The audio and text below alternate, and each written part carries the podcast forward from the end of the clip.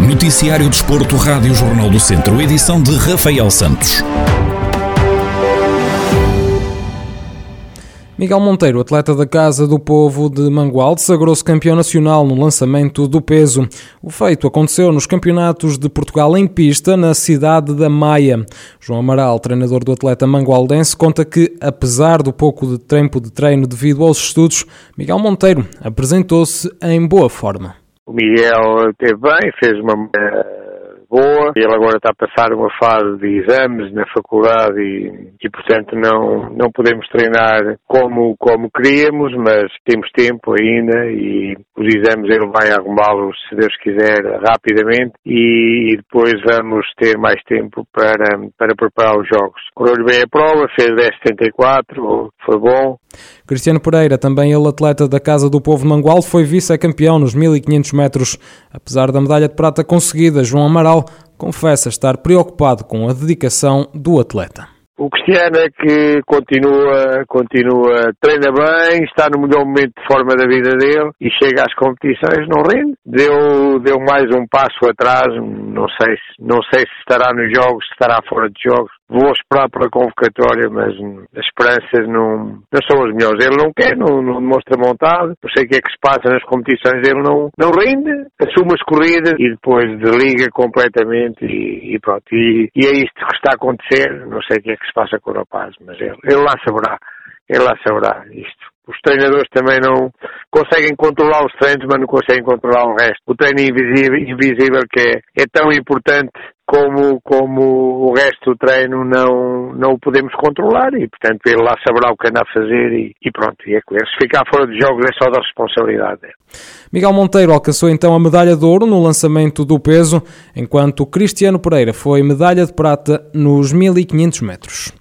A Academia de São Pedro do Sul venceu a Juvelis por 24-21 e assegurou a manutenção na segunda Divisão Nacional de Handebolo.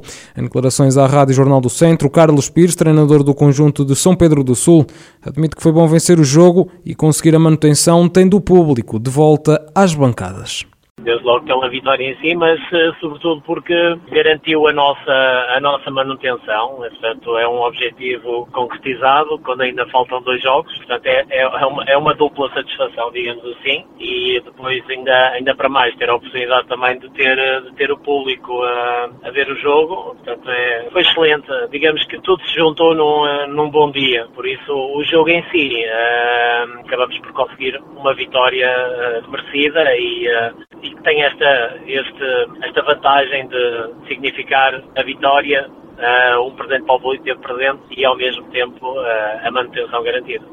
O técnico fala sobre as duas jornadas que faltam para o final da temporada e diz que agora vão poder desfrutar do jogo de handball. São dois jogos também que nós vamos jogar com duas equipas que também já têm a situação delas na tabela classificativa definida portanto, o Académico de Viseu, portanto, já garantiu o acesso ao, ao play-off, à fase final, uh, que será na próxima, na próxima jornada, que é no último jogo com o Marítimo, portanto, uh, digamos que serão jogos em que teremos o, o, a boa parte de poder desfrutar do, do jogo de handball e de, e de retirar prazer nisso, obviamente com a, a, a, parte competitiva que está sempre presente, porque é um jogo e queremos ganhar os jogos, também será um, um prémio também para alguns, alguns atletas que acabam por, por não conseguir ter tanto espaço, tanto tempo de jogo. A Academia de São Pedro do Sul vai ainda jogar com o Académico de Viseu e com o Marítimo nas últimas jornadas do campeonato, isto depois de assegurar a manutenção na segunda Divisão Nacional de Handball. A equipa de ciclismo da TAFER Mesindo Mortágua terminou a volta ao Alentejo na quarta posição da classificação geral por equipas, depois de Yuri Leitão ter conquistado duas etapas, tendo ficado com a camisola amarela durante dois dias. No final, o ciclista terminou a prova na liderança da classificação geral por pontos, levando a camisola verde para Mortágua.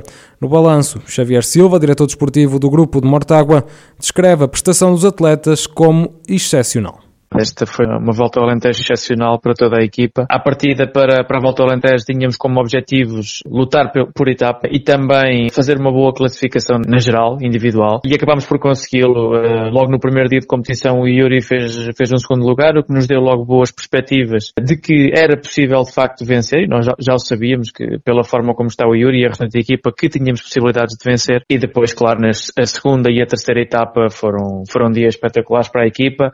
No segundo dia o Yuri venceu e venceu de forma, de forma clara e alcançou a camisola amarela. E na etapa seguinte, de camisola amarela envergada, a equipa controlou uh, toda a etapa, controlou uma fuga de três elementos que, que seguiu, anulou a fuga e depois na parte final, mesmo numa chegada que não era totalmente favorável para o Yuri, ele novamente foi uma recompensa para todo o trabalho que foi feito pela equipa uh, e foi, foi de facto um dia, um dia memorável.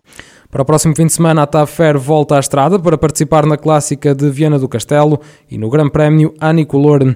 Xavier Silva conta que vão fazer algumas mexidas na equipa. Sim, vamos. Vamos agora fazer algumas mexidas e vamos, vamos rodar a, a, equipa. Nomeadamente, vamos, há quatro ciclistas que fizeram a volta ao Alentejo que vão agora ter um período de, de descanso e vamos colocar outros três atletas que ficaram de, de, fora da volta ao Alentejo a correr estas duas clássicas. E também Tiago Antunes também vai continuar para estas duas clássicas. Ele que regressou agora de lesão. Ainda lhe falta um pouco de ritmo competitivo e é muito importante agora, agora ele conseguir até a volta a Portugal ganhar esse ritmo. Os restantes elementos terão agora um período de descanso de, de uma semana e depois sim toda a equipa estará, estará concentrada na volta a Portugal. Iremos de estágios, vamos estar um, um mês de estágio em Celurico da Beira para preparar a volta a Portugal. A Tafermes em Dom Mortágua volta à estrada no próximo fim de semana, onde vai participar na clássica de Viana do Castelo e no Grande Prémio Anicolor.